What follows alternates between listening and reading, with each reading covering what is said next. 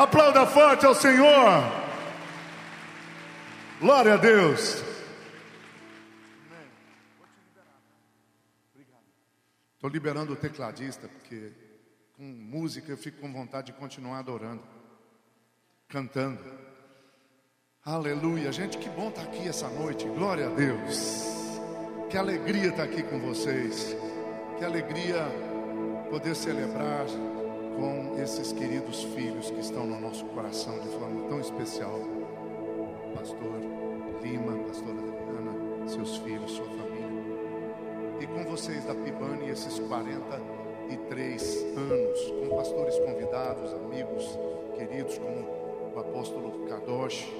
Glória a Deus, que alegria, que alegria, gente, abrir essa noite de celebrações por esses 43 anos. Bendito seja Deus, e o Senhor continue abençoando vocês e fazendo essa obra prosperar. E preparem-se, porque o Espírito de Deus vai incrementá-los nesta semana para impulsioná-los para o próximo nível, em nome do Senhor Jesus. Me ajuda aí, fala para o teu vizinho: prepara-te, porque essa semana você vai receber ativações celestiais do Espírito poderosas que vão virar a tua cabeça e vão colocar tua vida num, numa ativação profética de aceleração poderosíssima.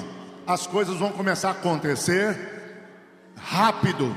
Sua vida vai correr mais rápido do que nunca antes, em nome de Jesus. Quantos dizem amém? Aleluia, glória a Deus, glória a Deus. Gente, é, eu trago os abraços da minha esposa, minha doce Márcia que também ama vocês de paixão, e da, da, da, nossa filhinha que está conosco em casa e no ministério. E espero que você se sinta muito amado por nós. Também trago os abraços da nossa igreja lá em São Caetano do Sul, agora Comunidade das Nações em São Caetano do Sul. Nosso ministério se uniu, se unificou ao ministério dos bispos JB e Dirce Carvalho, lá de Brasília e então, nessa unificação, nós agora somos Comunidade das Nações em São Caetano do Sul. E a nossa igreja envia todo o amor e alegria a todos vocês por essa celebração. Então, recebam os nossos abraços e o nosso carinho em nome de Jesus. Amém? Glória a Deus. Que bom começarmos essas, essa semana de celebrações com essa vigília. É. Não é vigília, não?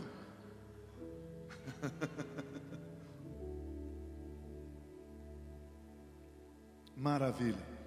É, antes, eu quero inclusive agradecer vocês por terem orado por mim, né? Assim, ah, para quem porventura não sabe, eu fui acometido pelo Covid na virada do ano, né? Na verdade, minha filha foi contagiada primeiro, ela ficou três dias internada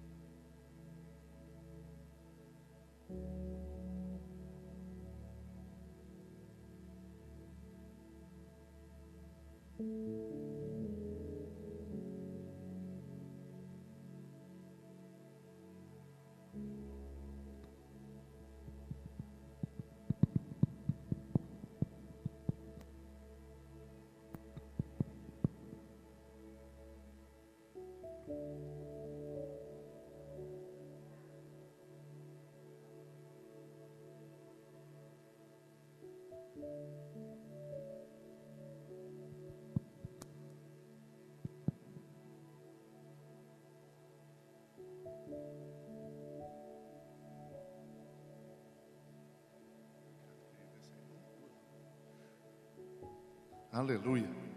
Pronto, gente, resolvido. Vocês pensaram que ia embora mais cedo, né?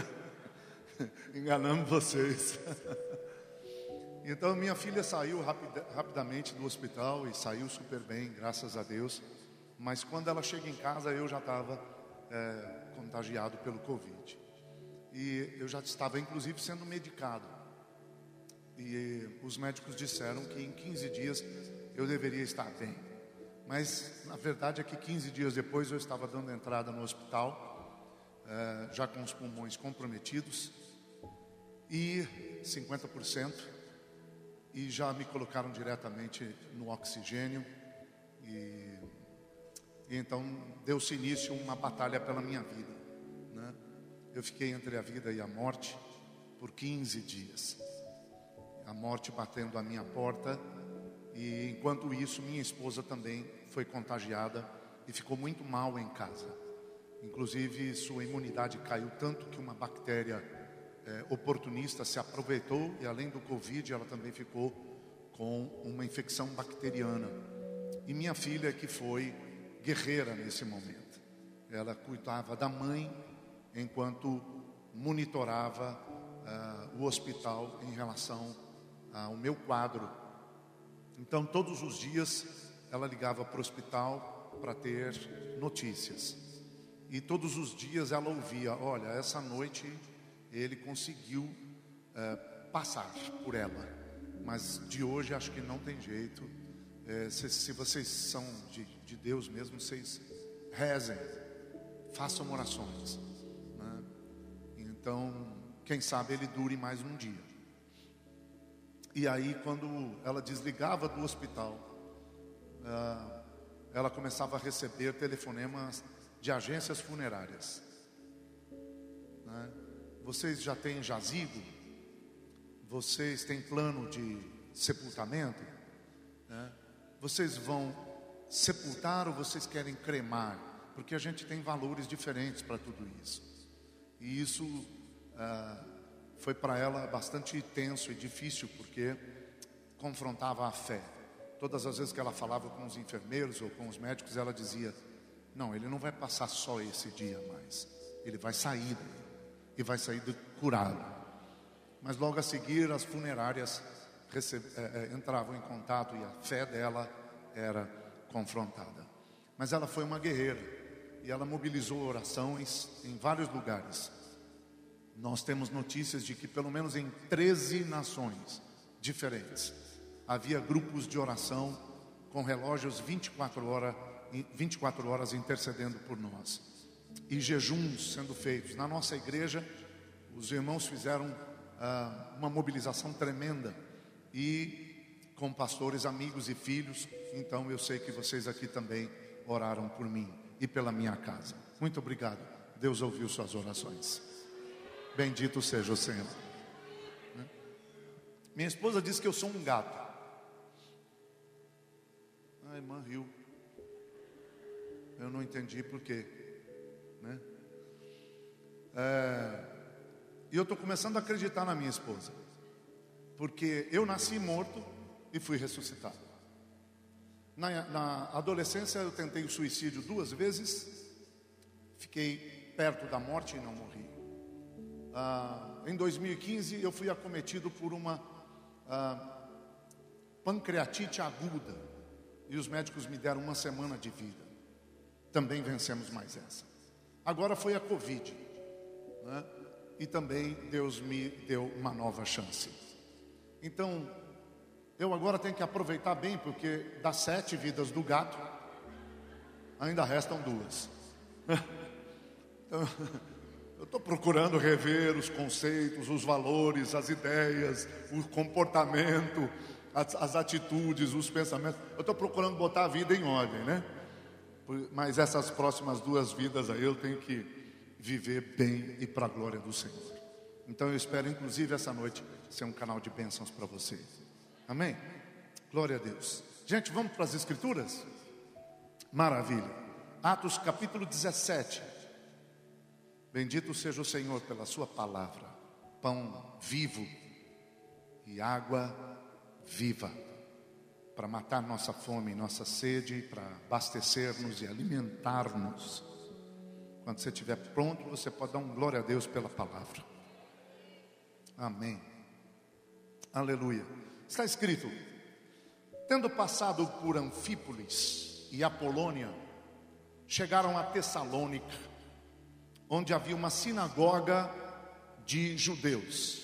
Atenta para isso. havia ali uma sinagoga de judeus. Eu acho até interessante como a Bíblia foi escrita, né? Se é sinagoga, só pode ser de judeu, não é? Árabe não tem sinagoga, tem mesquita, não é? Uh, outras religiões não têm sinagoga, tem templos, mas enfim, a Bíblia faz questão de frisar que era uma sinagoga de judeus, para não restar dúvida. Paulo, segundo o seu costume, foi procurá-los e por três sábados arrazoou com eles, discutiu com eles acerca das escrituras, acerca do quê? Acerca do quê, gente? Atenta para isso acerca das Escrituras, expondo e demonstrando ter sido necessário que o Cristo padecesse e ressurgisse dentre os mortos. E este, dizia o apóstolo Paulo, que vos anuncio, ele é o Cristo Jesus que vos anuncio. E quem, a quem Paulo anunciava, gente? A Jesus, o Cristo.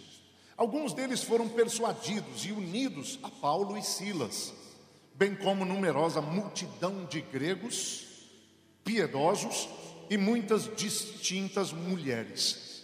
Os judeus, porém, movidos de inveja, atenta para isso, o sentimentozinho diabólico, maligno, sim ou não? Os judeus, porém, movidos de inveja, trazendo consigo alguns homens maus, dentre a malandragem, eu não vou mencionar de que partido político eles eram, mas trazendo consigo alguns homens maus, dentre a malandragem, ajuntaram a turba, alvoroçaram a cidade e, assaltando a casa de Jason, procuravam trazer a Paulo e Silas para o meio do povo. Porém, não os encontrando, arrastaram Jason e alguns irmãos perante as autoridades, clamando: Estes que têm transtornado o mundo, outra vez, estes que têm transtornado o mundo, chegaram também aqui, os quais Jason hospedou. Todos estes procedem contra os decretos de César, afirmando ser Jesus outro rei que de fato é, e é eterno. Aleluia. Tanto a multidão como as autoridades ficaram agitadas ao ouvirem estas palavras, contudo, soltaram Jason e os demais após terem recebido deles a fiança estipulada. Amém. Bendito seja o Senhor e que Ele nos ministre através da palavra e do instrumento ao seu dispor. Amém, gente? Ah, meus irmãos, a ação de Paulo e dos seus parceiros, companheiros de ministério, entre os gregos de Tessalônica, uma cidade grega hoje conhecida apenas como Salônica, foi tão contundente a ação e a influência do apóstolo Paulo e dos seus parceiros, seus companheiros de ministério.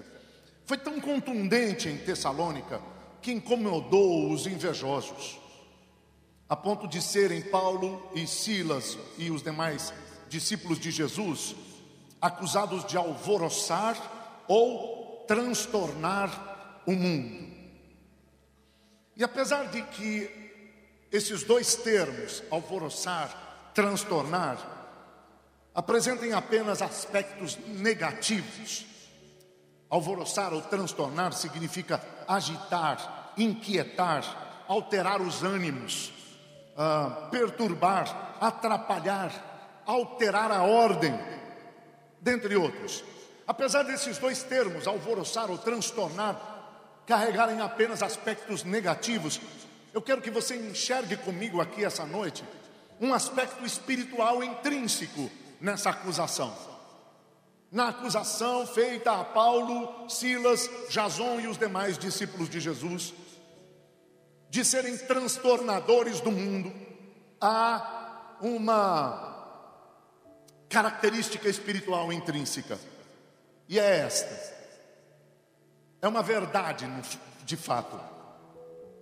A característica por trás da acusação a verdade contida na acusação é que era impossível, eu repito, era impossível ouvir os discípulos de Jesus Cristo e não ser afetado. Outra vez, parece que só duas pessoas entenderam. Era impossível ouvir um discípulo de Jesus, quer fosse Paulo, Silas, ou Pedro, Tiago, João, que não estavam nesse contexto, mas que também eram contemporâneos. Era impossível ouvir um discípulo de Jesus e não ser atingido. Ok, agora seis pessoas entenderam. Como eu não gosto do número seis, que é número de homem, eu gosto do sete, que é número de Deus, eu vou tentar pelo menos mais um parceiro no assunto. Era impossível ouvir um discípulo de Jesus Cristo e não ser atingido. Quem ouvia Paulo e os demais discípulos do Senhor no princípio, não ficava imune, não saía ileso. Ninguém os ouvia sem ser atingido.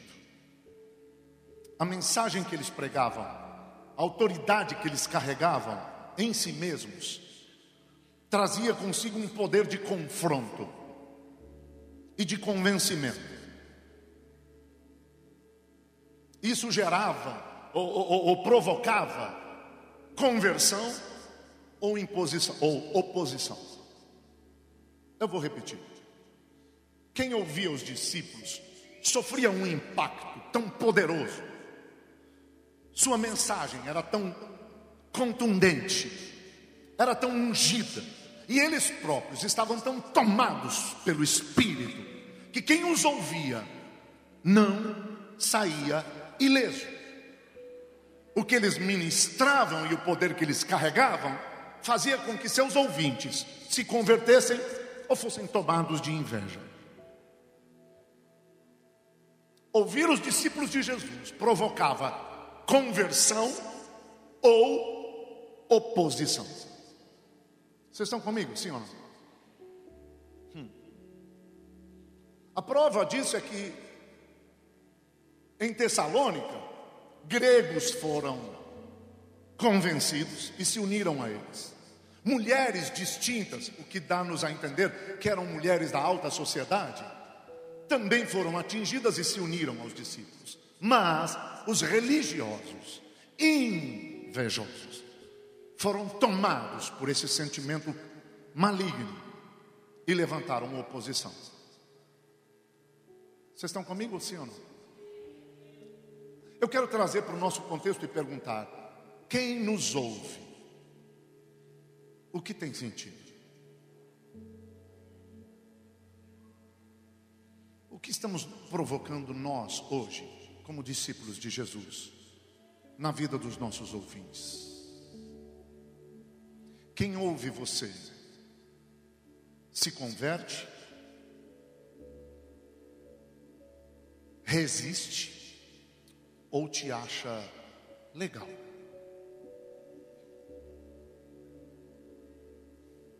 Outra vez, qual é a nossa mensagem? O que estamos transmitindo? Que discípulos somos? O que é que estamos revelando ao mundo? O que provocamos na nossa sociedade? Quem nos ouve está se convertendo? Está nos resistindo? Ou está gostando de nós? Eu vou colocar de outra maneira. Quem nos ouve está vindo para o nosso lado? Está nos acusando? Ou está achando que nós também somos dos mesmos? Está achando que somos deles? Sabe, quando a gente acessa o Instagram de alguns evangélicos, a gente tem a sensação que somos mais dos mesmos. Quando a gente acessa o Facebook de alguns irmãos, a gente tem a sensação que nós somos desse mundo. Para não falar do TikTok, porque isso me dá tique-tique nervoso. Eu, eu, lembrei daquele hino, né? Isso me dá tique-tique nervoso. Ah, não é um hino, desculpa. Piadas à parte. E me perdoe, eu não quis é, ofender ninguém brincando assim. Mas, no TikTok, nós temos a impressão que os discípulos de Jesus Cristo se perderam. Ou não sabem que são discípulos, ou não sabem que são de Cristo.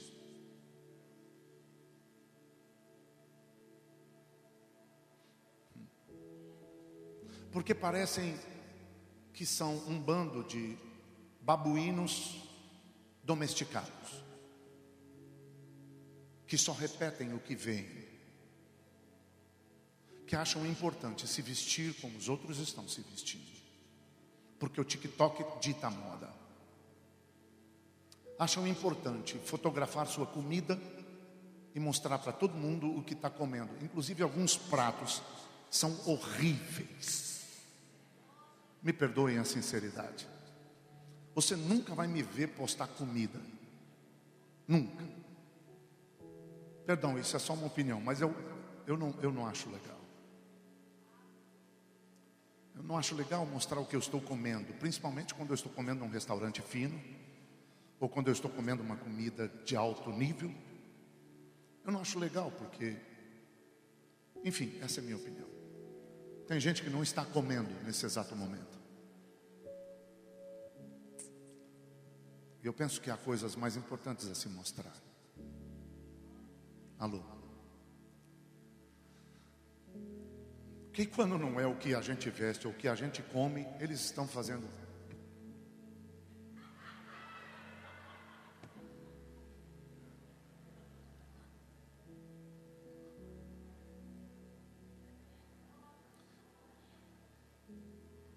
Pastor, você está me olhando com cara de quem já fez a dancinha no TikTok. Não? Ok.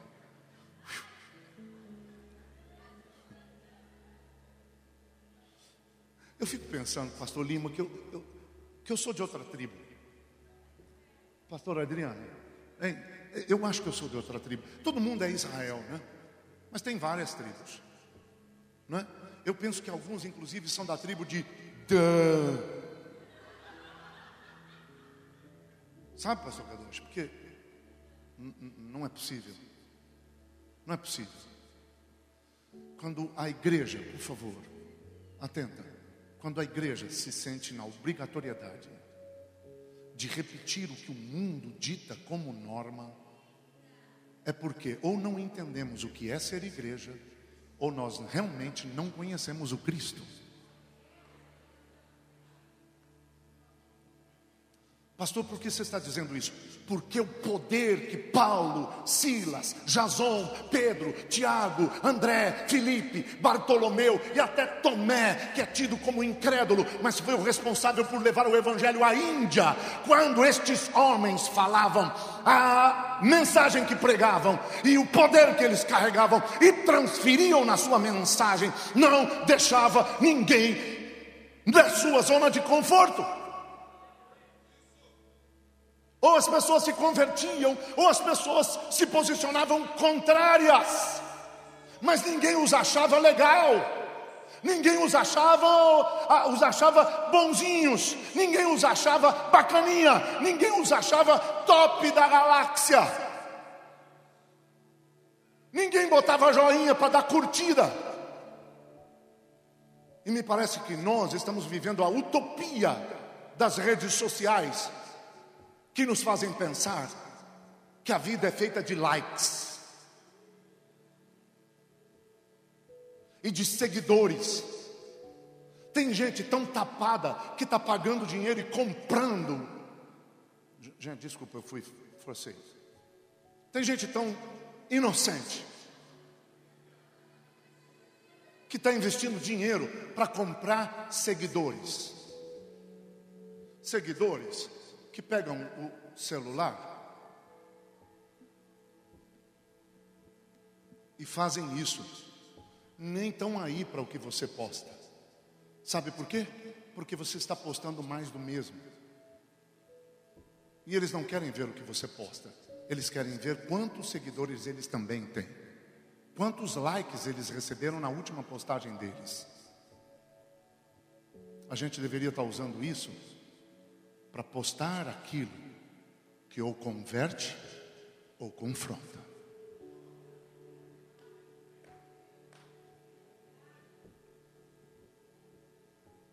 Hum. O poder que Paulo, Silas e os discípulos carregavam, eu vim aqui para te lembrar, está em você. Que bom, só mil pessoas vieram comigo. Eu estou pensando que para o próximo ano vamos ter três mil, quatro mil pelo menos. Então, vou tentar com um amém mais forte para chamar os outros mil, dois mil, três mil, quatro mil, cinco mil para Pibânio. Vou tentar de novo.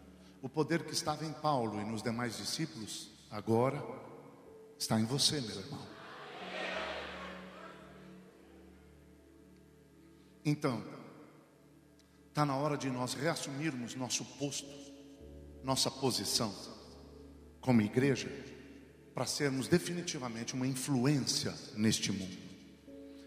Não dominados pelo presente século, não seduzidos por aquilo que o presente século proporciona, oferece ou dita como norma. O Espírito de Deus, através do apóstolo Paulo em Efésios, diz que nós, outrora, andávamos segundo o curso deste mundo, mas agora fomos transportados do império das trevas para o reino da luz e fomos colocados com Cristo à destra do Pai, acima de principados, de potestados, de dominadores, de hostes do mal e de todo nome que se possa nomear, não só no presente século, mas também no futuro. Ei, eu vim te lembrar que nós somos a igreja, eu vim te lembrar que nós somos os discípulos deste presente século e desta era. Eu vim te lembrar que o poder que estava nos primeiros irmãos agora está em você.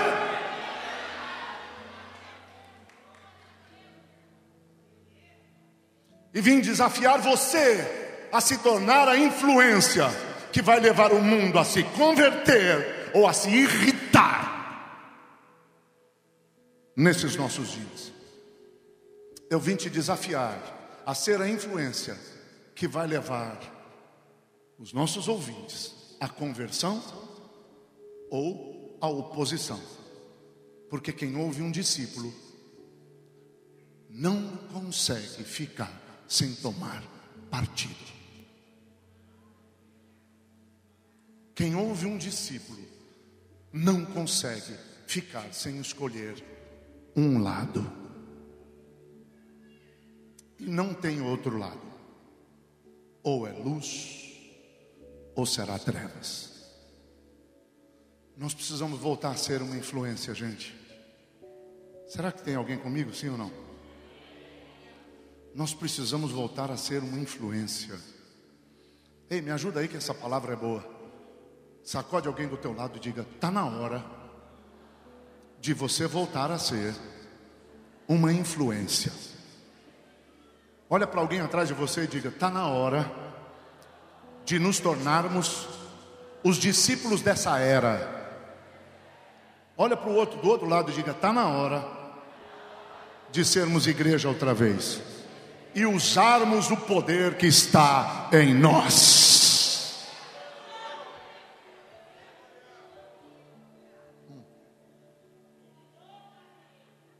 Eu não sei se você sabe, mas a resposta de Deus para os poderes das trevas é a igreja. A resposta de Deus para confrontar o inferno e vencê-lo somos nós. A resposta de Deus e a solução do Senhor para as nações são seus filhos. Filhos estabelecidos pelo Espírito Santo em postos específicos, em lugares ou funções estratégicas. Filhos ungidos com sabedoria do alto, com revelação clara de propósitos e com autoridade para provocar transformações. Nós não estamos aqui para seguir as regras ditadas pelo mundo. Nós não estamos aqui para acompanhar o curso traçado pelo presente século. Nós não estamos aqui para obedecer às normas do sistema maligno que impera nas nações. Nós estamos aqui para sermos modeladores culturais. Nós estamos aqui para sermos agentes de transformação. Nós estamos aqui para ser uma voz profética. Nós estamos aqui para ser a resposta. Nós estamos aqui para sacudir o mundo e colocá-lo outra vez de cabeça para cima. Nós estamos aqui para provocar uma revolução nos céus e na terra de tal maneira que o mundo, ao nos ouvir, tenha que tomar uma posição.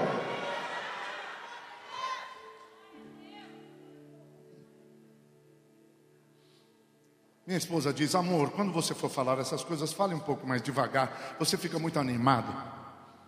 Então eu vou dizer de forma mais batista.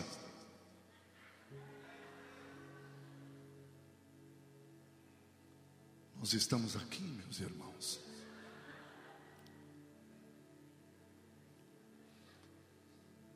Para sermos uma voz profética. Que, ainda que esteja clamando no deserto, vai provocar mudanças em quem ouve.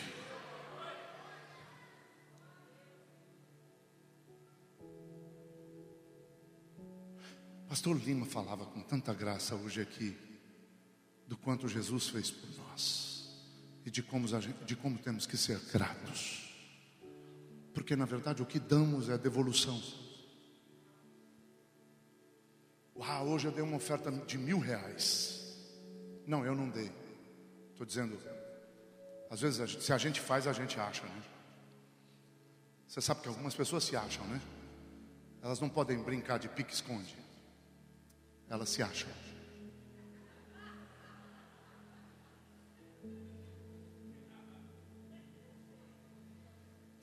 E então o cara faz uma boa oferta, uau, ele estufa o peito. Você conhece o termo pavonear? É agir como pavão, né? O cara deu uma oferta tremenda. Como é que ele volta para a cadeira dele? Ele volta assim, ó.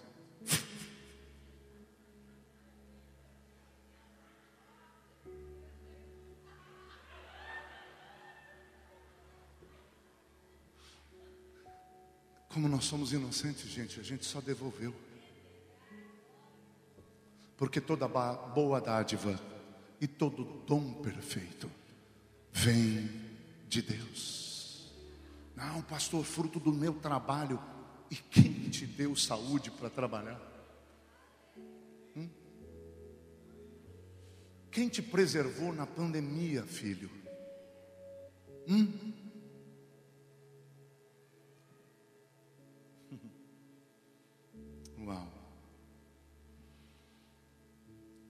Então, com tudo que temos e somos, nós precisamos provocar uma reviravolta no mundo, em nossos dias.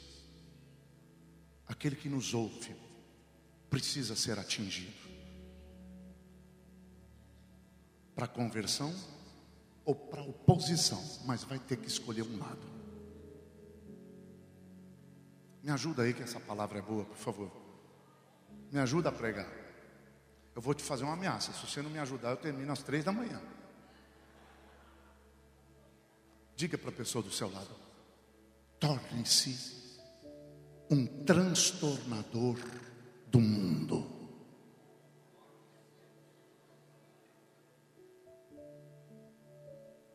Nós precisamos retomar o poder que nos faz uma influência. Ei, alguém está aqui comigo? Não? Se você está comigo e está entendendo, se você está sentindo que o Espírito Santo já está te ministrando e te desafiando para uma reviravolta, para mudar a página, sabe? Você precisa começar a se ver como Deus te vê.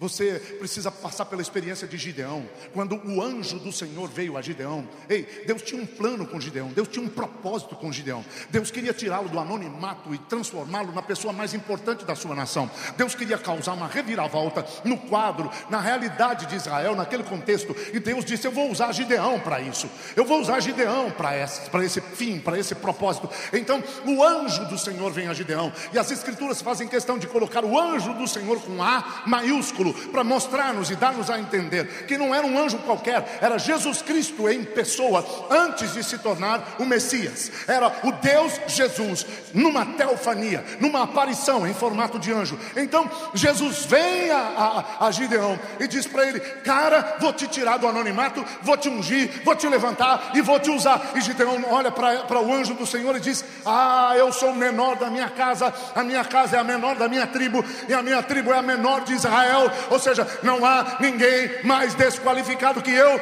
E o Senhor olha para ele e diz: Vai nessa tua força. Que força! O cara se sente um nada, e Deus está dizendo: Eu não te vejo como você se vê, eu não te vejo como você se enxerga, eu te vejo com aquilo que eu já plantei dentro de você. Eu sei o que eu pus aí, eu sei o que eu investi em você. Muda o teu foco, muda tua visão, troca lentes. Começa a se enxergar como Deus te vê. Porque Deus plantou coisas em você que são necessárias para essa última hora. Deus plantou coisas em você que o mundo precisa receber agora, que precisam vir à luz para abençoar multidões. Você não é um zero à esquerda, você não é um fracassado, você não é um derrotado, você não é um inútil, você não é tolo, você não é estúpido, você não é nada de negativo que o mundo, as experiências, a sua alma ou o inferno tem dito a você. Recusa esses sentimentos, rejeite esses pensamentos. Você foi comprado na cruz do Calvário. O Filho de Deus pagou o preço se deu por sacrifício vicário, substitutivo, tomou o seu lugar, derramou o seu sangue inocente para que você se tornasse inocente purificado, justificado diante de Deus. Você foi redimido, resgatado, você foi limpo, perdoado, oh, você foi liberto, você foi salvo. Seu nome foi escrito no livro da vida. E aleluia!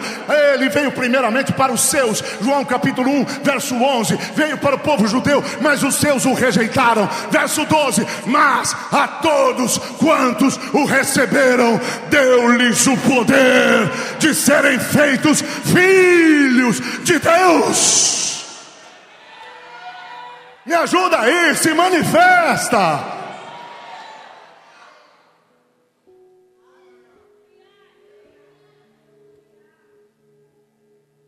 Esse agora é o seu posto. Essa agora é a sua patente. Você é filho. Está sentado com Cristo nos lugares celestiais acima de todo principado, potestade, dominador, hoste do mal, e todo nome que se possa nomear no presente e nos próximos séculos. Você está acima de Satanás. Então não deixe Satanás montar em você.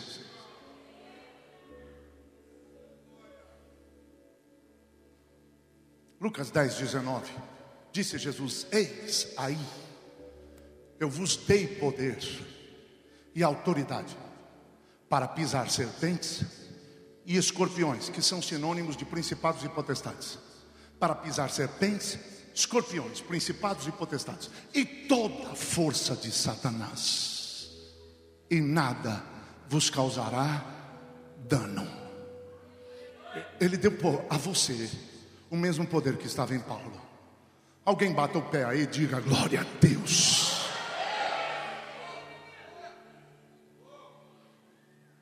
Está na hora da igreja voltar a ser essa influência transformadora. Nós somos agentes de transformação. Será que você está aqui? Sabe, a igreja sempre foi uma influência no mundo. Nos primeiros séculos, inclusive, fomos influência nas artes, Nós somos uma influência determinante na música, na ciência. Newton, você já ouviu falar desse cara? Já, claro que sim, você pode ter esquecido. Mas na escola te ensinaram a lei de a lei de Newton. Cristão. Nós éramos uma influência na ciência.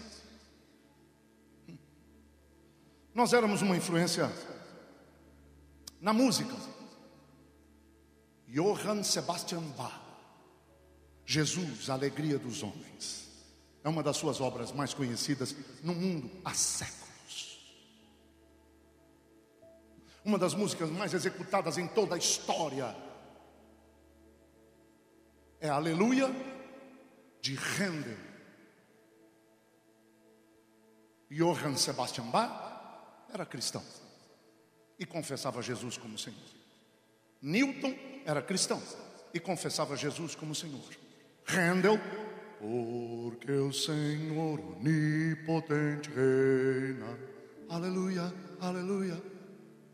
Era cristão e confessava Jesus como Senhor. Alô? Vocês estão comigo?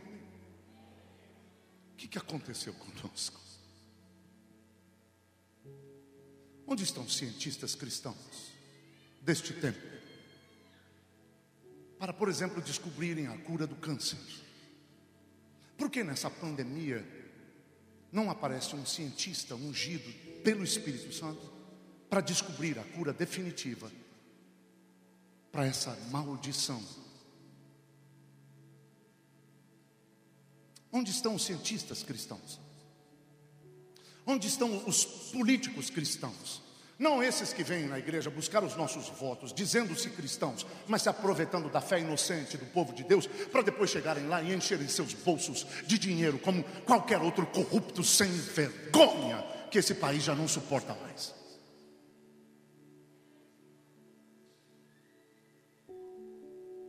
Inclusive, vale lembrá-los, se é que algum deles algum dia vai assistir um vídeo como esse, que vão prestar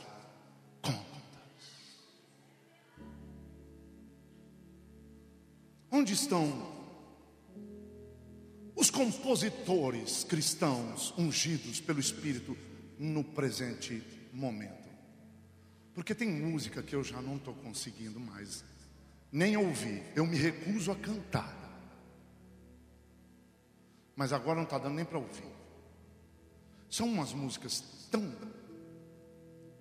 tolas. Para não falar? Pastora fez. Eu entendi. Eu não vou mencionar minha lista negra de músicas gospel, que não dá mais. Porém, uau, deixa eu te dar pelo menos um exemplo. Outro dia entrando na igreja e a turma estava cantando Casa comigo, Jesus. É, literalmente, case comigo, Jesus. Case, de casar.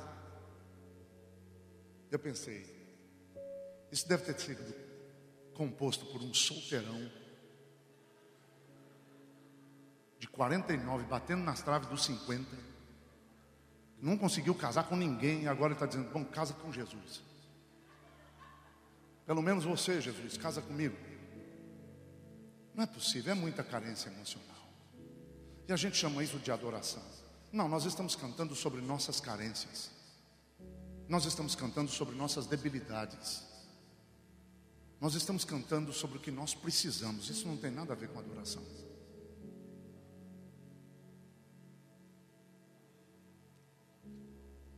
Adoração chega a ser tão simples, gente, que algumas músicas antigas eu acho que ainda vão ser cantadas no céu. Como, por exemplo, Ao que está assentado no trono e ao Cordeiro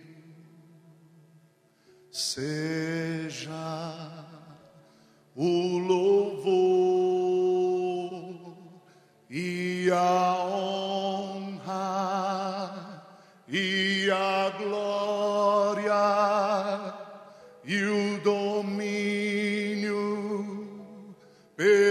séculos, nos séculos.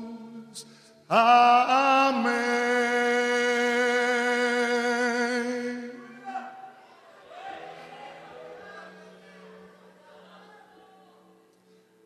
Sabe, hoje eu vejo as pessoas cantando por, por meia hora consecutivamente, algumas repetições.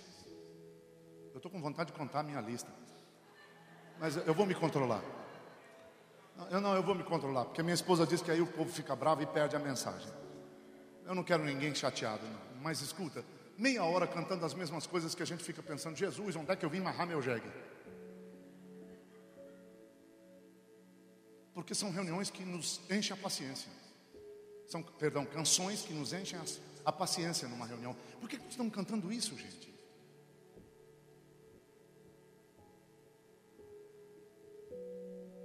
Deixa eu tentar voltar, gente.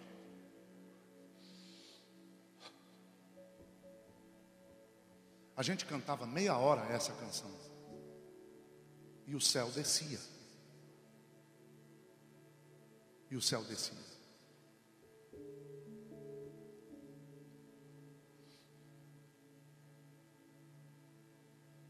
Porque estávamos cantando a palavra, não carências emocionais de uma igreja pobre espiritualmente.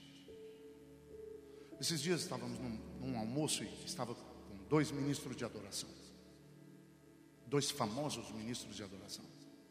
E eles me perguntaram: Ei, pastor, você é da época do Coinonia? Eu fui da igreja do Coinonia, da, da comunidade de Goiânia.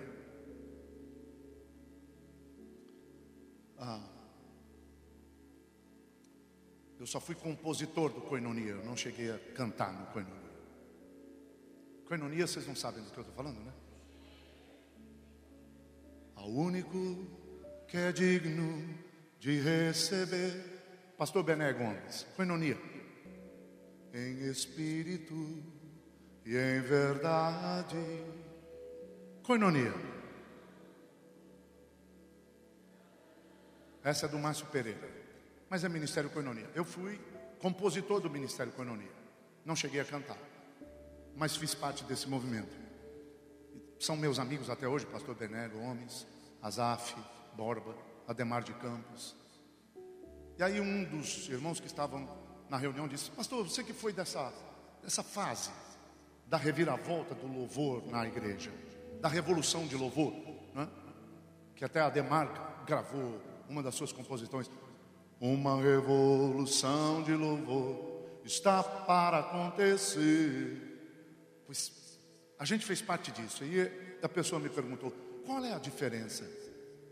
Porque me contam, disse o Fernandinho, me contam que quando vocês ministravam, tinha milagres, tinha curas, tinha salvação sem pregação. É verdade, eu disse, cara Gastaríamos uma noite aqui para te contar quanta coisa eu vi acontecer no meio da adoração. Quanta gente eu vi entrar, entregar revólver, faca, é, drogas, sem ninguém pregar. O louvor chegava na rua e trazia as pessoas para dentro. Tomaríamos uma noite para eu te contar quantos milagres eu vi, quanta gente cuspir o câncer durante a adoração, sem ninguém impor as mãos, sem ninguém orar por elas. Então Fernandinho disse: se é verdade, nos diga. Qual a diferença básica entre o que vocês viveram e o que nós estamos vivendo hoje? Eu disse: bom, passaríamos uma noite para eu te dar essa resposta. Seria preciso um seminário, mas eu vou tentar resumir. É que nós, ministros de louvor de outrora, quando descíamos do púlpito, e Deus não tinha descido na igreja, a gente chorava.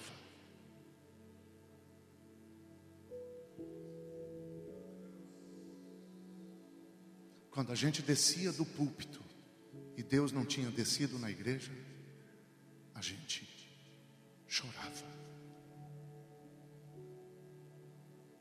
Nós não cantávamos para a congregação, nós cantávamos para que Deus viesse até a congregação.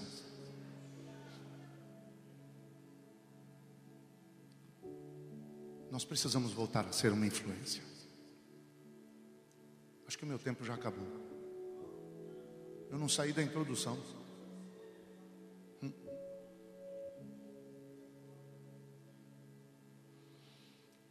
Sabe, nas artes, duas das obras mais extraordinárias pintadas em todos os tempos, é a obra, por exemplo, de Michelangelo, pintada na Capela Sistina, em Roma, entre 1508 e 1512. Estamos falando do século XVI. Até hoje, é uma obra extraordinária. E todos que vão a Roma querem ver essa extraordinária pintura chamada de o Gênesis. A Bíblia influenciando a arte. Alô? Ou a de Leonardo da Vinci, pintada em 1498, século XV. A última ceia. A Bíblia influenciando a arte. Alô?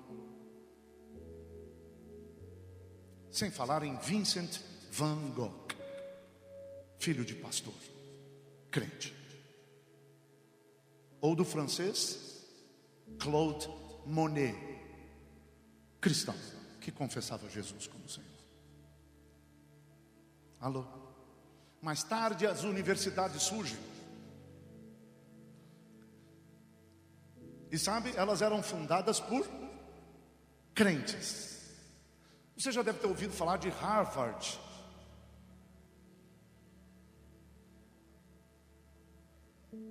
Foi fundada pelo pastor John Harvard. Você está comigo ou não? E foi fundada em 1636, século 17. Sabe para que ele abriu a Universidade de Harvard? Para formar pastores.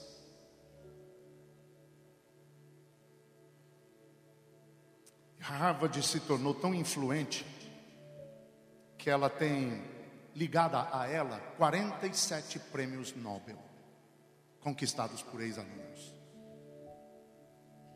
Se você não entende o que eu estou falando, o que eu estou falando é: isso é ser uma influência. Vamos para outra. Yale, uma das mais renomadas universidades norte-americanas, fundada por cristãos, tem 49 prêmios Nobel ligados a ela, a ex-alunos. Vamos para outra. Colômbia, 82 prêmios Nobel ligados a ela, fundada por crentes. Vamos para mais uma, Princeton, fundada por crentes, 36 prêmios Nobel conquistados por ex-alunos.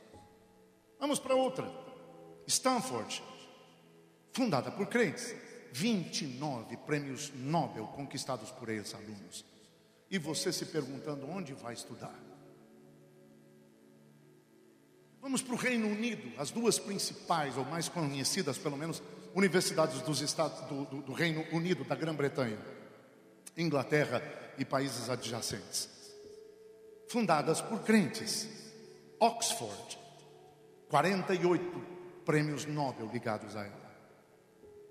E para fechar, Cambridge, 89 prêmios Nobel conquistados por ex-alunos. Isto é ser uma influência. Hoje, de cada dez jovens evangélicos que entram na universidade, sete deles abandonam sua fé no primeiro semestre.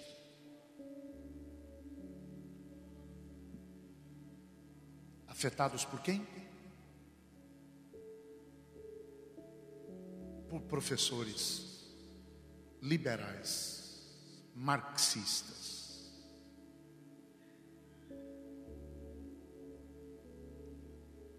E contrários a tudo que procede de Deus e Sua palavra. Alô? Sabe uma das coisas que apostolicamente nós precisamos fazer agora? Criar universidades para que os nossos filhos e netos, tenham onde estudar à luz das Escrituras e do Espírito Santo, porque nós temos que voltar a ser uma influência. Vocês estão aqui, gente? Eu já tenho que terminar, né? Eu estou tentando falar com você.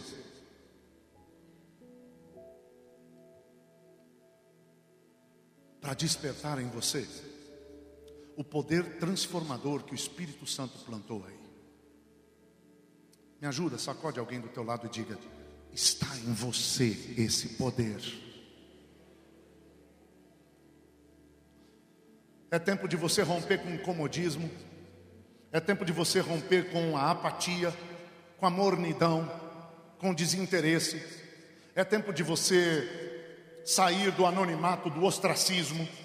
É tempo de você deixar sua zona de conforto. É tempo de você parar de reclamar do tempo de duração do culto. É tempo de você parar de dizer um culto só por semana tá bom. É tempo de você vir para as reuniões de oração.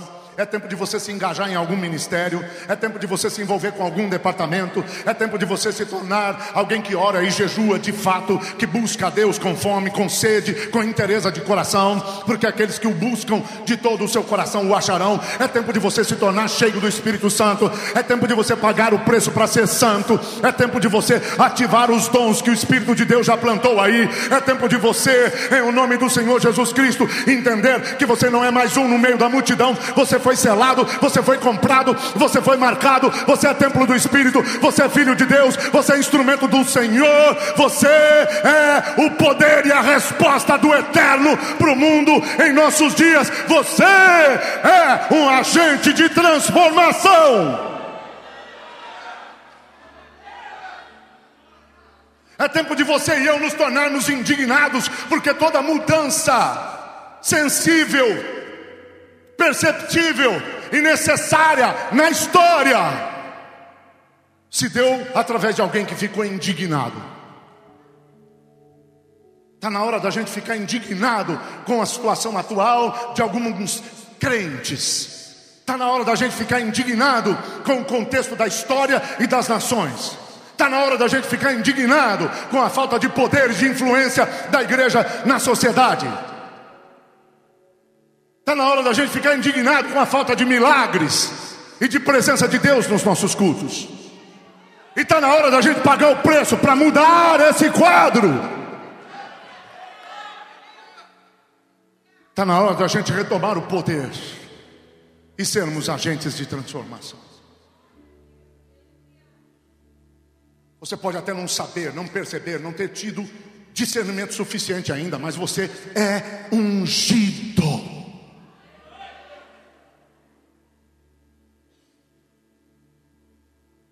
Sabe, pastor, apóstolo Kadosh, tem gente que passa pela porta de uma escola de música, e toda vez que passa pela, pela, por aquela escola de música, ou qualquer escola de música, sente um negócio aqui dentro, e fala: Ai, quem me dera, gostaria de estudar música, eu queria tocar piano. Está na hora de você entrar e se matricular.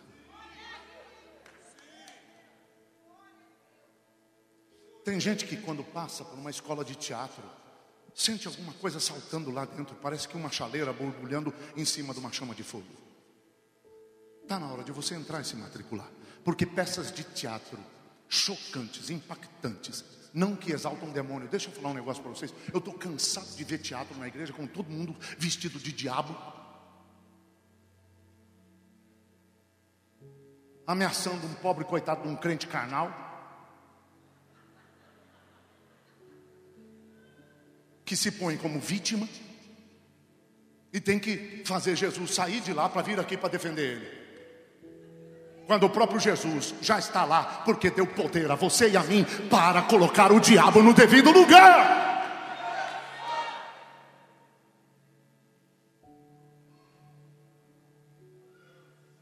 Não sei se já estão bravos comigo. Alguém ainda me ama? Faz coraçãozinho aí, por favor. Obrigado. Obrigado pela força. Me ajuda porque essa palavra é boa. Tem gente que passa por escola de pintura, né? Aulas de pintura e o cara fica, caramba, eu gostaria, acho que deve ser legal passar horas e horas pintando.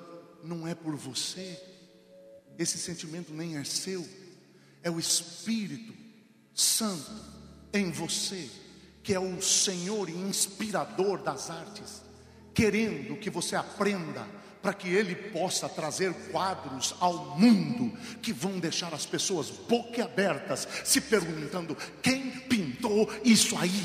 O que é que essa obra fala? Porque através de você e da sua obra, vidas vão ouvir o Evangelho.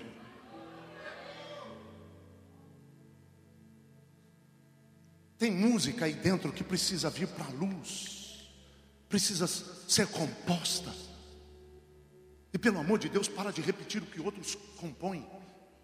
Eu, eu não estou falando com o grupo de, dessa noite. A música de vocês é muito boa.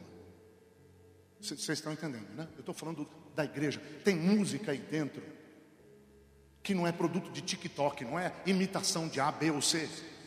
Tem música aí dentro que o Espírito Santo está pondo e precisa vir à existência, porque elas vão rasgar os céus e liberar avivamento.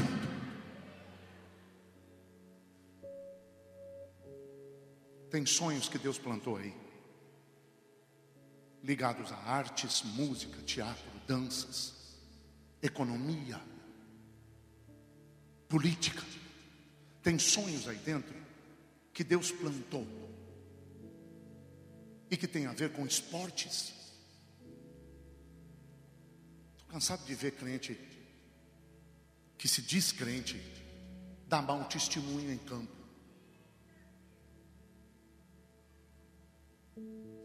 Tem gente, precisa se levantar uma geração que faça uma revolução nos esportes, de fato em nome de Jesus e para a glória de Jesus, na educação.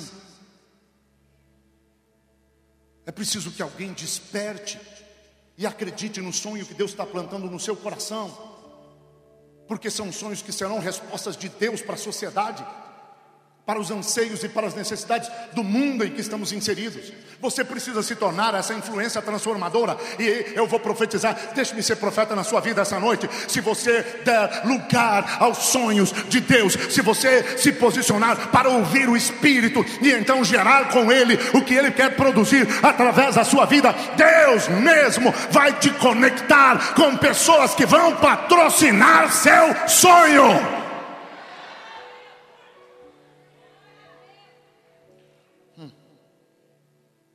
É tempo, definitivamente, de nós nos tornarmos outra vez os transtornadores do mundo. Um incômodo para o inferno e uma resposta para as nações.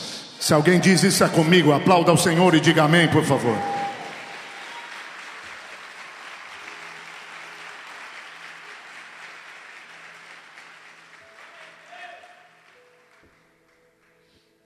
Pastor Fabrício, que é nosso pastor da CN em Fortaleza, ele tinha 20 pessoas num pequeno grupo, ou numa célula, e ele disse para Deus: Não estou satisfeito. Sabe aquele terreno assim, assim, assado, Senhor? Eu quero aquele terreno. Eu quero construir lá uma igreja para abrigar milhares de pessoas. E Deus abençoou de maneira que aquelas 20 pessoas conseguiram comprar o terreno. E ele, meio doido, parece um cara que eu conheço, que já tinha um templo e não ficou satisfeito com ele. E disse: Eu queria um templo maior. Essas pessoas com mania de grandeza. Não, eu estou brincando. Essas pessoas visionárias, que incomodam os que não entendem que incomodam os que insistem em usar as lentes de Gideão. Joga fora as lentes de Gideão, vista os óculos do Espírito. E o mundo, e o mundo, e o mundo vai se agrandar diante dos seus olhos. Assim como o pastor Lima, ele começou a construir o que ele podia, ele comprava de tijolo, e ele mesmo com os irmãozinhos da igreja, ia lá, massa e tijolo massa e tijolo. Só que a coisa foi se avolumando e o dinheiro foi se tornando cada vez mais necessário. Um dia ele estava no que seria o altar, sozinho, uma tarde, chorando, jogado lá. Meu Deus do céu, eu preciso de dinheiro. Eu não tenho como acabar essa obra. Mas eu comecei para a tua glória, eu sei que o Senhor vai me suprir. Parou um carro na frente da igreja, no meio do nada, uma Land Rover. Desceu um cara, olhou para dentro, aí ele se levantou, enxugando as lágrimas, pode entrar. O cara entrou, um barracão, olhou e disse: Isso aqui é uma igreja? Vai acontecer aqui, em nome de Jesus.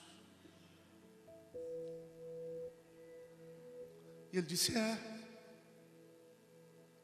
É. Está mal acabada, né? Ele disse: Não, nós estamos começando. E qual que é a previsão de acabar? Ele disse: É a do milagre. Quando Deus fizer um milagre, acaba. O cara falou: Ah, tá bom. Deus abençoe. Amém. O cara entrou na Land Rover e foi embora. E ele disse: Meu Deus, o senhor pregou uma peça em mim. Quando eu vi a Land Rover, eu pensei: É hoje. Ele, a música não tinha nem saído, aquela do André Valadão, mas ele cantou: Hoje o meu milagre. O cara foi embora. Ele voltou para chorar no altar. Dali a pouco, meia hora depois, o cara volta com sacos de dinheiro. Ele disse, pastor, eu fui ali sacar, demorou para o banco contar. Me desculpa o atraso, mas espero que dê para terminar. Hoje a igreja é a nossa segunda maior igreja, abrigando 3 mil pessoas em Fortaleza, para a glória do Senhor. Deus vai bancar os sonhos que Ele mesmo plantou no seu coração. Alguém recebe aí, alguém agarra aí, alguém diga amém, alguém diga eu estou nessa, alguém diga isso é comigo, alguém diga opa, eu vou viver isso. Em nome de Jesus. Sacode alguém aí, me ajuda por favor a pregar e diga para ele: está na hora de você se tornar uma influência. Alguém grita comigo: transtornadores do mundo!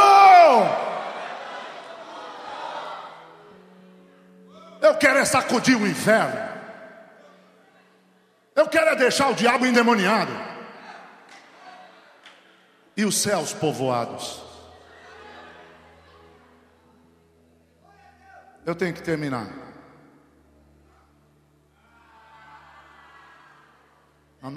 Na nossa igreja nós estamos treinando isso todo culto. Todo culto. Né? E eu sei que nesse momento foi hipocrisia, mas ok. Uma hora vai ser verdade. Estou brincando com vocês. Para terminar, deixa eu te dar, com base nesse texto, três chaves para você se tornar um transtornador do mundo. Uma influência tão poderosa que quem te ouvir vai ter que tomar partido, vai ter que escolher seu lado. Quantos querem estar nisso? Está na hora de você se tornar protagonista da sua história. Está na hora de você assumir o destino da sua vida. O futuro, diz o nosso bispo JB Carvalho, o futuro não é algo, não, não é um, um, um tempo no amanhã. O futuro é uma realidade espiritual que a gente constrói a partir do agora.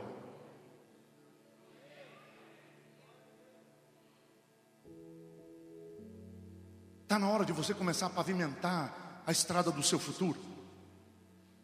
Está na hora das coisas começarem a dar certo para você. Está na hora dos sonhos saírem da gaveta. Está na hora de você ser ungido. Está na hora de você ser cheio do Espírito Santo. Está na hora da sua santidade incomodar as pessoas à sua volta. Está na hora de você se tornar um instrumento na mão de Deus. Ei, vocês estão aqui, gente? Eu tenho profetizado, vai chegar um momento em que a gente vai entrar em um restaurante e todo mundo vai olhar para a gente. E não será por causa da sua roupa, e nem será por causa da sua beleza, aleluia, porque alguns de, de nós estamos desprovidos disso.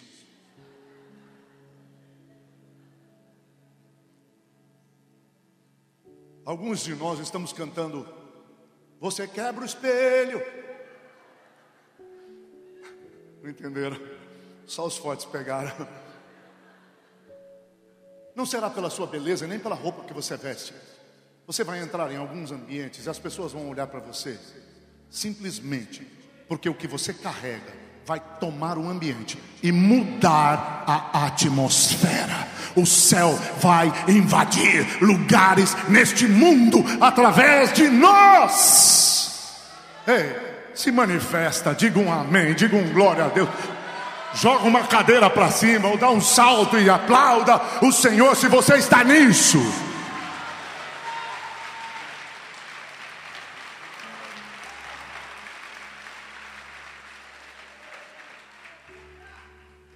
Recentemente eu fui visitar um, um, um, um, restaurante lá na minha cidade, que eu gosto, mas é um restaurante de carnes nobres. Então, são carnes salgadas. Não é um restaurante que a gente vai todo dia, mas recentemente me abençoaram e eu fui. E quando eu cheguei no restaurante, quase todos os funcionários os dois gerentes, o cozinheiro saiu da cozinha. Quase todos vieram até a minha mesa dizer: Pastor, nós rezamos por você. Que bom te ver aqui. E quiseram me abraçar. E quiseram conversar. Vocês estão aqui? O cozinheiro que era crente, eu perguntei: por causa do jeito dele falar, eu percebi que ele era crente. Eu perguntei: Você é cristão? Ele disse: Sou. Eu sou da Assembleia. Eu falei: Irmão, como é que você sabe que eu sou pastor? Ele disse: Ele disse Uai, pastor. Todo mundo sabe que o senhor é pastor. Se o senhor tentar esconder, o senhor está frito. Eu disse: Mas por que você sabe que eu sou pastor? Pela sua postura. É o seu jeito. O senhor tem jeito de crente. O senhor tem cheiro de crente. O Senhor fala como crente. E eu pensei, uai, não é que isso é bom de escutar? Porque algum tempo atrás, 30, 40 anos atrás, os empresários corriam atrás de crentes quando iam contratar alguém. Porque ser crente há 30 anos atrás era sinônimo de honestidade, de caráter, de decência de responsabilidade. Hoje, os conselheiros que orientam a galerinha a procurar emprego dizem na entrevista: não fale que você é crente, porque isso é muito mal visto. A gente tem que virar esse jogo. Vocês estão aqui, gente? Eu terminei o meu almoço orando por todos os funcionários vieram na minha mesa receber imposição de mãos. É um restaurante fino. As pessoas à volta ficavam com cara de que não estou entendendo. E aí, meu filho, a unção correu solta. De tal maneira que eu fui nas mesas também, ué. E Deus terminou me dando palavra profética para pessoas que estavam no restaurante e que eu nunca tinha visto na vida. Ei, eu estou profetizando para você o que eu estou vivendo. Ei, deixa eu te dar uma palavra profética. Nós entramos numa década tremenda, extraordinária, poderosa para os filhos de Deus na terra. O Espírito do Senhor está se movendo e alinhando a igreja às Escrituras e ao poder dos céus. Por quê? Porque essa é a reta final. Mas nós não vamos sair daqui escorraçados, envergonhados, enlameados, entristecidos, vencidos, derrotados ou envergonhados. Não, nós ainda vamos sacudir o mundo, nós ainda vamos provocar uma revolução. Nós nós ainda vamos trazer o céu para a realidade da terra, nós vamos manifestar o Filho de Deus no poder do Espírito, nós agitaremos os céus, provocaremos nações e geraremos uma revolução.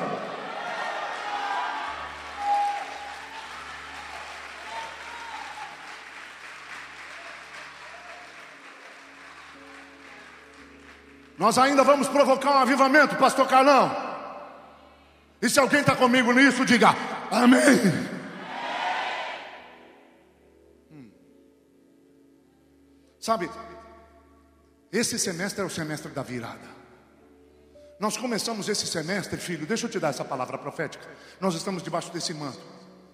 Nós entramos nesse semestre como quem estava numa curva. E numa curva você tem que ir mais devagar. Numa curva você tem que tomar cuidado. Numa curva você tem que estar mais atento para que não haja erros. Só que o semestre virou.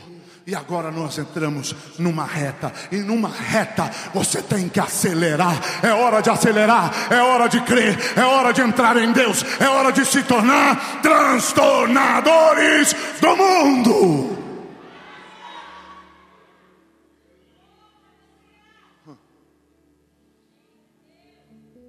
Eu estou na vibe do pink.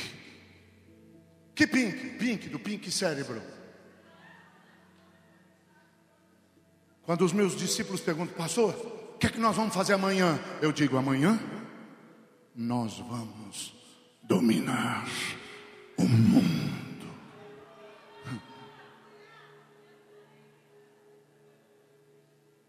Nossa teologia era escapista. Nós estávamos torcendo para Jesus voltar, para a gente sair daqui, porque a gente não aguenta mais. E Jesus estava esperando a gente se manifestar para que ele pudesse voltar. É Romanos capítulo 8. O mundo não está esperando a manifestação de Deus. Até a criação está esperando a manifestação dos filhos de Deus. Está na hora de você acontecer. Está na hora de você aparecer. Está na hora de você brilhar, está na hora de você arrebentar, está na hora de você se tornar um empresário de sucesso, está na hora de você se tornar patrocinador da, das obras de Deus, da igreja de Deus, está na hora de você se tornar próspero, está na hora de você se tornar abençoado, está na hora dos seus sonhos virem à luz, está na hora dos seus projetos darem certo, está na hora da sua vida entrar nos eixos, está na hora de você entrar na reta, acelerar para arrebentar a boca do balão, está na hora de você se tornar alguém que glorifica a Deus cujo testemunho traz pessoas para o reino. Está na hora de você ser transtornador do mundo. Me ajuda aí, por favor.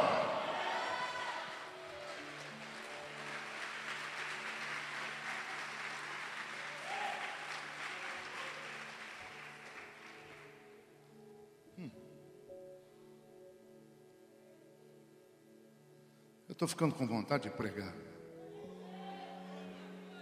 Você talvez não esteja percebendo, mas tem uma atmosfera poderosa hoje aqui. E se você é pibane ainda não entendeu, deixa eu te dizer uma coisa. Profética. Desde uma perspectiva apostólica. A pibane não é uma igreja comum.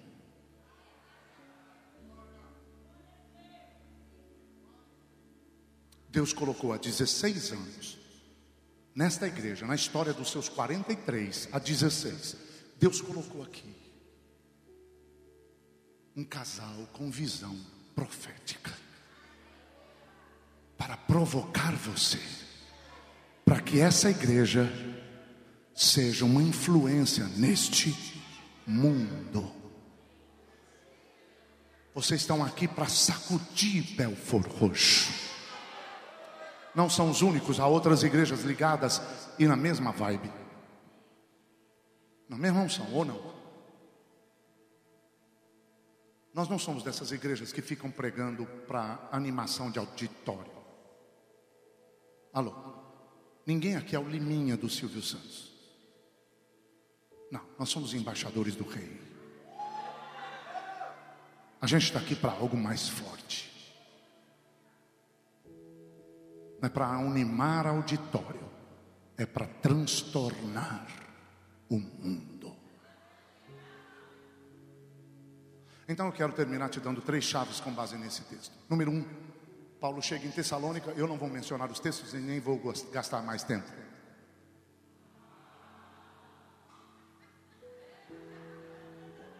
Mas deixe-me ser prático. Três chaves para nos tornarmos influenciadores. Gente que o mundo ou odeia ou se une. Alô? Número um, Paulo chega em Tessalônica e vai para uma sinagoga. Ele quer falar com judeus. Judeu está onde? Na sinagoga. Fala comigo, lugares estratégicos, pessoas estratégicas. Se você quer ser um influenciador usado pelo Espírito Santo, quer que os seus negócios deem certo? Eu quero profetizar. Deixa eu ser profeta na sua vida. Agarra aí. Deus vai fazer algo na tua vida financeira tão poderoso, ou nos seus negócios, na sua empresa, que o seu dízimo de hoje, perdão, que o seu salário de hoje vai ser o seu dízimo amanhã. E alguns vão entrar nisso até o final desse ano. Você vai fechar 2021 entregando como dízimo o salário que você tem hoje. Eu não ouvi. Eu profetizo de novo. Você vai terminar 2021 entregando como dízimo o salário que você tem hoje. Você quer ser um transtornador do mundo? Busque conexões estratégicas. Paulo foi para a sinagoga porque era um lugar estratégico. E ele foi conectar-se com pessoas estratégicas. Alô? Vocês estão aqui? Outro dia eu vi alguém descendo a lenha na internet contra nós. Eu digo que gente que tem tempo, né, para perder. Porque isso não vai mudar nada. Nós vamos continuar crendo que a nossa teologia não é escapista. A gente não quer fugir daqui. A gente quer reinar aqui. Nós queremos governar o mundo com Cristo, porque Ele, de acordo com o Apocalipse, nos constituiu para o Deus e Pai, reis e sacerdotes. Nós queremos conectar o mundo com Deus, sacerdotes, e nós queremos governar com Cristo, reis. Essa unção está sobre você. Então, então, alguém estava martelando contra a gente, dizendo: esses pregadores que falam de buscar conexões estratégicas. Você agora tem que ser seletivo? Não é de agora, não. Eu não sei se você já leu o Salmo número 1. O Davi, milênios atrás, o Davi dizia para você ser seletivo. Não, você não lembra? Bem-aventurado o homem que não anda segundo o conselho dos ímpios, evita o ímpio. Não se detém no caminho dos pecadores, evita. Você não é argentino, mas evita. Só alguns entenderam. Ah, não podemos conviver com pecadores desde que nós sejamos influência e não eles e não influenciados. E ainda bem-aventurado é aquele que não se assenta na roda dos escarnecedores. Pastor, a gente tem que escolher com quem a gente vai? Antes de escolher o caminho, diz o bispo JB Carvalho, escolha com quem você vai. Porque um ló, um ló, só um, pode atrasar a sua vida e ainda pode ficar com a melhor parte. Diga-me com quem andas, e eu te direi, pelo menos, para onde você está indo, quem você está se tornando e onde isso vai dar. Que músicas você escuta?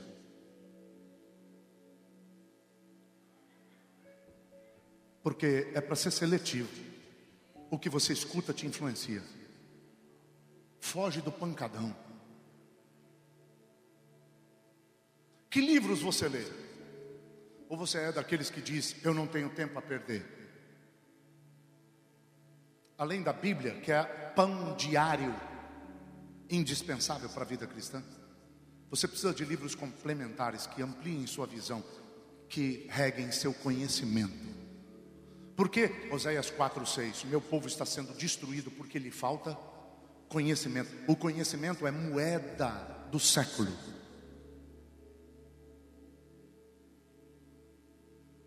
Me ajuda aí. Fala para o teu vizinho, faz um favorzinho para você. Fique mais inteligente e comece a ler Se quiser, eu te dou uma lista de livros. O seu pastor pode fazer isso. Ele é um homem de, de leitura. Você está aqui ou não? O que você anda lendo ultimamente? O que você anda escutando? Com quem você anda? Gente, eu não entendo crente que fica perdendo tempo na internet mandando memes. Não, deixa eu voltar. E tem uns que gostam de violência e ficam mostrando vídeo da polícia, vídeo de briga na rua. A quem você está ouvindo? Com quem você está andando? Quais são suas conexões? Querendo ou não, meu filho, isso está influenciando você. Você quer se tornar um transtornador do mundo? Uma influência poderosa pelo Espírito? Peça a Ele para te dar conexões estratégicas. Número dois, Paulo discutiu com eles por três sábados seguidos acerca das Escrituras. Entre na Bíblia, alimente-se da Bíblia, estude a Bíblia, não leia, mas apenas, mas estude, procure uh, uh, uh, versões diferentes, procure artigos que te expliquem o texto que você está lendo e não entendeu, ou então conecte-se com pessoas que conheçam a Bíblia e que possam te ensinar a Bíblia, para que você, você se enquadre em Efésios capítulo 4, versículo 8 e tenha a mente tomada por aquilo que é puro, por aquilo que é justo, por aquilo que é santo, por aquilo que é de boa fama, por aquilo que é honesto, por aquilo que provoca algum louvor, porque está escrito: nisto pensai. Por quê? Porque aquilo que você pensa será aquilo que você fala, e aquilo que você fala será aquilo que você sente, e aquilo que você sente será aquilo que você faz. Então, encha-se de Bíblia para que você seja definido por ela. E aí, quando você estiver falando, sem que você perceba, de acordo com o que Jesus declarou em João: no abrir da sua boca, o Espírito te dá lá a palavra. E você vai ser usado para ministrar pessoas que você nunca viu na vida.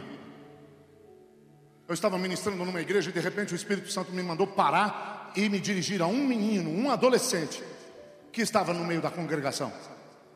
E ele me disse: Vá lá e diga para ele apenas três coisas. Eu sou teu pai, eu não sou covarde e nunca vou te abandonar. Eu nunca tinha visto o menino, então eu fui até ele e disse: Garoto, eu não sei quanto de Deus você conhece, mas eu conheço o suficiente para ouvi-lo quando ele quer falar com alguém através de mim, e ele quer que você saiba três coisas. Deus mandou te dizer: Eu sou seu pai, eu não sou covarde, e eu nunca vou te deixar. E o menino caiu no chão, tocado por Deus, em profundo choro. Houve uma cura no coração dele naquele dia, que só me explicaram depois. Naquele dia, filha, ele tinha sepultado o pai. Ele tinha passado toda a tarde no velório e à noite foi para a igreja a convite de alguém. E o pai tinha se suicidado. Então ele passou o velório todo chorando do lado do caixão do pai e dizendo: Agora eu não tenho mais pai.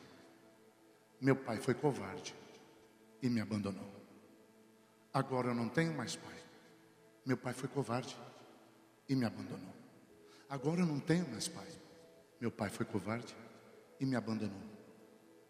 E aí Deus vem através de um vaso para dizer: Eu sou teu pai.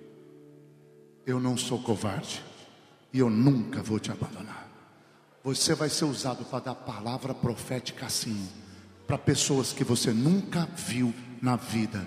Então, encha-se da Bíblia.